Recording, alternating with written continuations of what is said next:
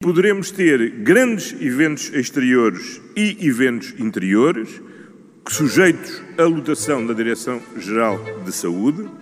O essencial, como sempre, é o comportamento individual de cada um de nós. Viva! Está com o Expresso da Manhã. Eu sou o Paulo Baldaia. O desporto esteve parado. O desporto, em muitas modalidades, continua parado. E o que acontece, já lá vai mais de um ano, com exceção dos Açores, onde se fizeram alguns testes, o Campeonato Profissional de Futebol joga-se sem público. A luz acendeu-se ao fundo do túnel. Final de abril, princípio de maio, se tudo correr bem, e é preciso que tudo corra bem, os estádios, os autódromos, os pavilhões voltarão a ter adeptos para incentivar as suas equipas. Só que a boa notícia, que agora é para todos, quando chegar a hora de passar da teoria à prática, pode não ser igual para todos. É que o desconfinamento e, portanto, a abertura dos estádios aos adeptos será feita olhando para o número de novos casos, conselho a conselho. Todos olham para esta reabertura como se de uma lotaria se tratasse. Não que seja possível recuperar os milhões perdidos, mas a tesouraria de todos os clubes está a precisar urgentemente de algum capital. Pedro Candeias, editor de Desporto do Expresso, é o convidado deste episódio para nos ajudar a fazer um diagnóstico sobre as finanças dos clubes e para nos falar dos caminhos que agora estão a ser propostos. Obrigado pela tua disponibilidade, Pedro. Por alto, quanto é que os clubes portugueses eh, perderam com esta questão da bilheteira? Olá, Paulo. Por alto, muito por alto, porque isto é só uma, uma estimativa que a própria Liga fez num estudo a Liga previa que havia uma quebra de cerca de 43,8 milhões de euros em termos de bilheteiras e, e, de, e de cotas. Obviamente que depois isso podia crescer também umas quebras relacionadas com merchandising, as pessoas que vão lá ao estádio em dia de jogo e compram os seus cascóis, lá, os bonés, as camisolas, e também havia uma quebra relativamente elevada relacionada com a atividade comercial, cerca de 45,7 milhões de, de euros. Portanto, seria um, um bolo total bastante elevado. Isto teria tudo mais ou menos relacionado com a presença de público ou não uh, dentro dos estádios, sendo que, como tu sabes, uh, há cerca de um ano que não há, uh, não há público nos estádios. Portanto, os clubes já se devem estar a ressentir ao nível da bilheteira, sobretudo os grandes, porque era quem tinha mais enchentes.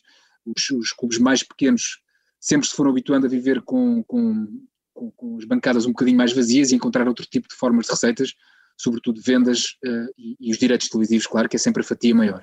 E sempre à espera da visita dos, uh, dos grandes. Uh, Pedro, há bilhetes que não foram vendidos, como estavas a lembrar, bares nos, nos estados que ficaram sem exploração, merchandising que não é vendido, em dias de jogos, mas pode haver um problema bem maior, que é e se de repente os adeptos se desabituaram de, de ir ao estádio?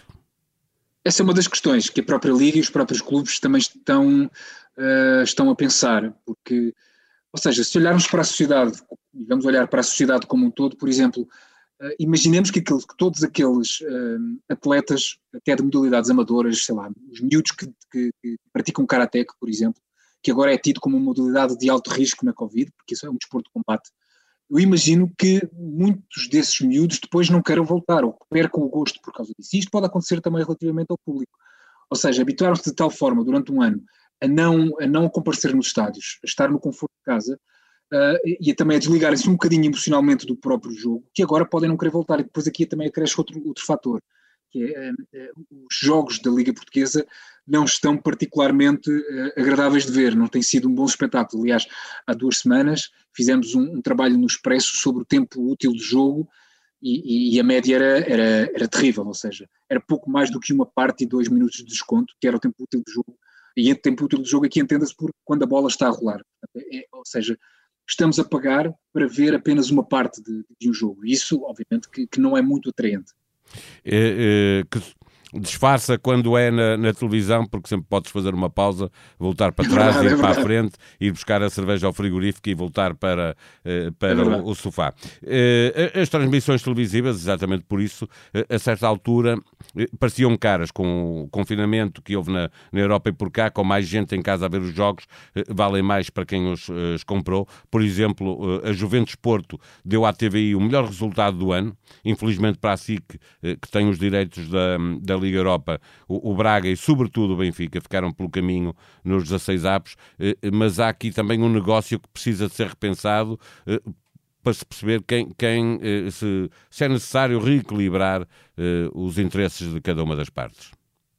Sim, concordo. Acho que das, um dos, dos, dos primeiros momentos será tal centralização dos direitos televisivos que pode alterar um bocadinho o, o, panorama. Isso estamos a falar apenas em Portugal. Pode alterar um bocadinho o panorama uh, dos, uh, dos clubes, porque os clubes mais pequenos provavelmente vão receber mais e isso permite-lhes comprar também jogadores um bocadinho acima, ao nível de qualidade, e talvez por causa disso também os espetáculos subam um bocadinho também de qualidade, por arrasto. Mas depois há aqui outro lugar, que é realmente quem quiser ver os jogos da Liga dos Campeões, das, das ligas mais fortes, uh, e também ver os jogos do Benfica, neste caso os benfiquistas, os jogos em casa, tem que subscrever pelo menos três canais, a Sport TV, Eleven Sports e a Benfica TV. E tudo somado, isso dá cerca de 80, provavelmente 90 euros, não sei quais são os valores exatos. E olhando para a crise que aí vem, uh, olhando também para o poder, o poderio de compra dos portugueses, eu diria que é, é, é, desproporcional. Portanto, talvez os operadores, talvez os canais de televisão também pudessem, um, pudessem se calhar repensar o preço.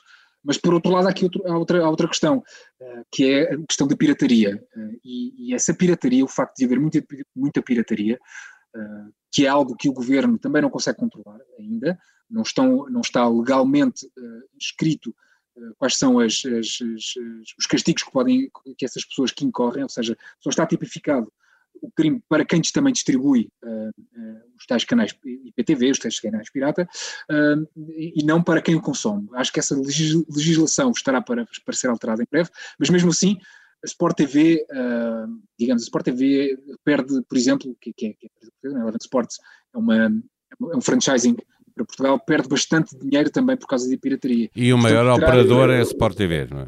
Sim, tentará compensar um bocadinho isso com, com o valor, o valor do, do, do preço que, que atribuiu uh, aos, seus, aos seus canais. Eh, Pedro, olhando para, para esse facto das receitas eh, que eh, desapareceram e que podem não voltar na mesma medida, há uma necessidade de distribuir melhor dinheiro para ter mais competitividade e, e, procurar com isso ter um campeonato que seja mais apetecível para ver, não é? Não, não ser apenas, não vermos apenas porque somos adeptos de um determinado clube, mas vermos o futebol português como vemos o inglês ou o alemão ou, ou mesmo o espanhol e o, e o, e o italiano, acreditas que eh, os grandes clubes vão mesmo prescindir eh, desse valor que, que é tão importante para as suas contas, Porto, Sporting, Benfica, eh, e aceitar essa redistribuição do dinheiro? Segundo sei, isto não é um pedido, ou seja, é mais do que um pedido, é uma, é uma imposição que o governo quer fazer a partir do momento em que os contratos que estão uh, vigentes dos clubes com as operadoras terminem uh, dentro de quatro épocas. Portanto, será a partir daí que terá de ser renegociado um novo pacote. E eu acho que os clubes maiores também têm um bocadinho a ganhar com isto, ou seja, se o campeonato for melhor, e, e também está garantido, aliás, neste futuro acordo que venha a acontecer, pelo menos foi o que Pedro Proença disse na entrevista ao Expresso, que os clubes grandes não vão perder dinheiro relativamente àquilo que já estão a ganhar, se calhar até podem receber um bocadinho mais. Portanto, não há aqui ninguém, eh, não há Benfica, Porto ou Sporting que se ache injustiçado neste caso. Depois, é, é evidente que os grandes também preferem, se calhar, que, que, que, os, que os clubes mais modestos tenham outras valências e que o jogo seja também, por causa disso, melhor. Porque é o espetáculo que está em causa, não é? isto é um negócio. E, e, se os grandes também se queixam muito que os clubes médios, média gama e, e, e baixa gama jogam muito à defesa, uh, são muito defensivos, põem o autocarro à frente. Eles fazem isso também porque sabem que se olharem para os plantéis, um do outro, se olharem para as mais-valias, se olharem para os orçamentos, são incomparáveis. Portanto, é, é, é, normal também que as equipas mais pequenas, quando chega sobretudo esta fase do campeonato, 10, 11, 12 jornadas para o fim, em que as coisas começam a ficar apertadas, que se queiram quer dizer, remeter mais uh, à defesa. Portanto, tendo melhores plantéis, tendo mais soluções, acredito que o espetáculo pode, pode com isso melhorar, sim, claro. Eh, regressamos ao início da conversa para, para terminar daqui a pouco, eh, a propósito de, do desconfinamento e do regresso eh, dos adeptos aos estádios. Eh, as decisões, aquilo que foi anunciado pelo Governo, as decisões para prosseguir o desconfinamento serão localizadas, pelo que podemos chegar a abril-maio e termos estádios a abrir ao público em alguns conselhos e outros não. Isto ainda não está esclarecido. para o ensino, por exemplo, uh, admite-se a hipótese de, de ser sempre a nível nacional, não, não, não, não tomar decisões a nível conselho, mas aquilo que foi anunciado pelo Governo é que tudo o resto é a nível conselho. Eu fiz um levantamento em que mostra, por exemplo, Guimarães tem 68 casos por 100 mil habitantes, portanto estaria claramente desconfinado, mas depois olhamos para Lisboa, tem 229, estaria longe de poder abrir os estádios, ou Faro e Portimão 159, eh, e mesmo eh, quando olhamos para o Porto tem 133, eh, ainda não permitiria abrir também os estádios. Podemos chegar aqui a um ponto em que há uma relativa injustiça de uns poderem ter os estádios abertos e outros não. É possível que sim, ou seja, se esta reabertura a conta-gotas for acompanhada de uma subida de números uh, que também é provável, não é? porque as pessoas começarão inevitavelmente a circular mais e, e com isso os números, porque, porque, o vírus não desapareceu ainda, como toda a gente sabe, e fala-se até inclusivamente de uma, de uma eventual quarta vaga, se os números continuarem, acompanharem a reabertura a conta-gotas que, que António Costa, de que António Costa fala, é possível sim que alguns estádios estejam interditados e outros estejam abertos. Eh, portanto, eu acho que esta é uma medida de wishful thinking, ou seja, no melhor dos casos o que vai acontecer é isto, eh, a partir de 3 de maio há jornadas, há futebol, há, há, há, público nos estádios e com isso pode, pode haver até um Benfica Sporting e um Benfica Porto, que é sempre, são sempre jogos grandes, e os jogos grandes são sempre mais bonitos com público nos estádios, mas também há a hipótese, bem aventada por, pelo, próprio Pedro Proença, de os, jogos, de os jogos com público começarem um bocadinho antes, até 19 de Abril. Mas lá está, isso tudo depende sempre de, da evolução da pandemia em Portugal, e, de facto podemos estar a ter aqui uh, questões de injustiça, uh, ou seja, uh, regiões que estejam um bocadinho melhor ao nível da Covid-19 poderem receber, poderem receber jogos e os adeptos, os seus adeptos poderem ir ao estádio e outros, por exemplo, como nos grandes os grandes polos, como em Lisboa, essas coisas podem ficar interditas.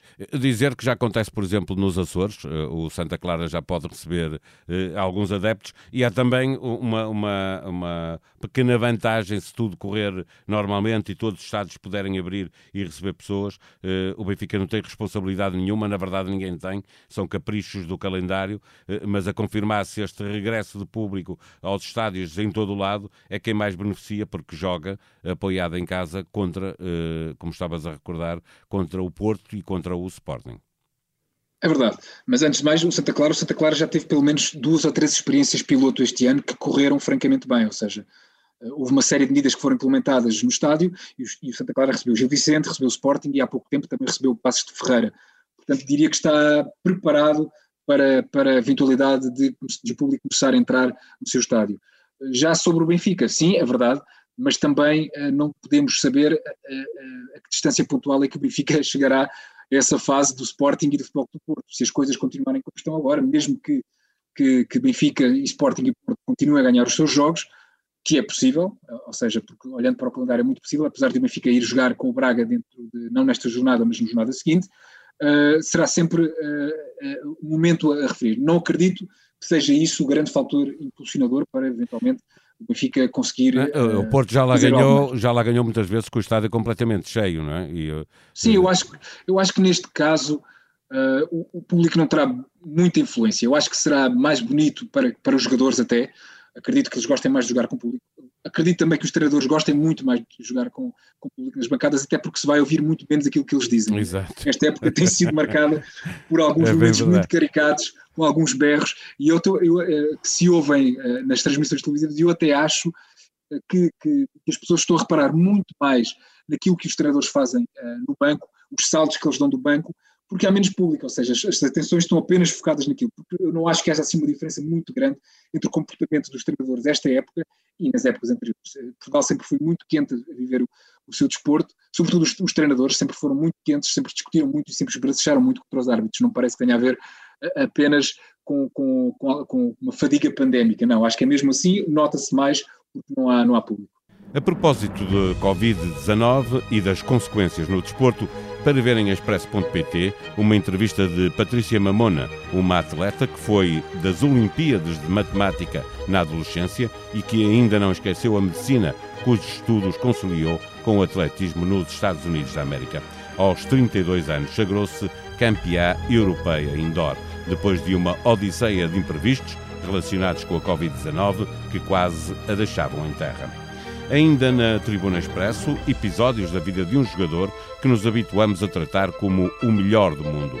Eliminado pelo Futebol Clube do Porto na Liga dos Campeões, não faltam notícias a correr com ele da Juventus e a colocá-lo em vários dos maiores clubes do mundo ou mesmo de regresso a Portugal. Passe no site do Expresso para saber mais. Expresso da Manhã é um podcast diário que pode ser subscrito nas plataformas digitais Spotify, Apple Podcasts e SoundCloud. A sonoplastia deste episódio foi de Joana Beleza. Voltamos amanhã. Tenham um bom dia.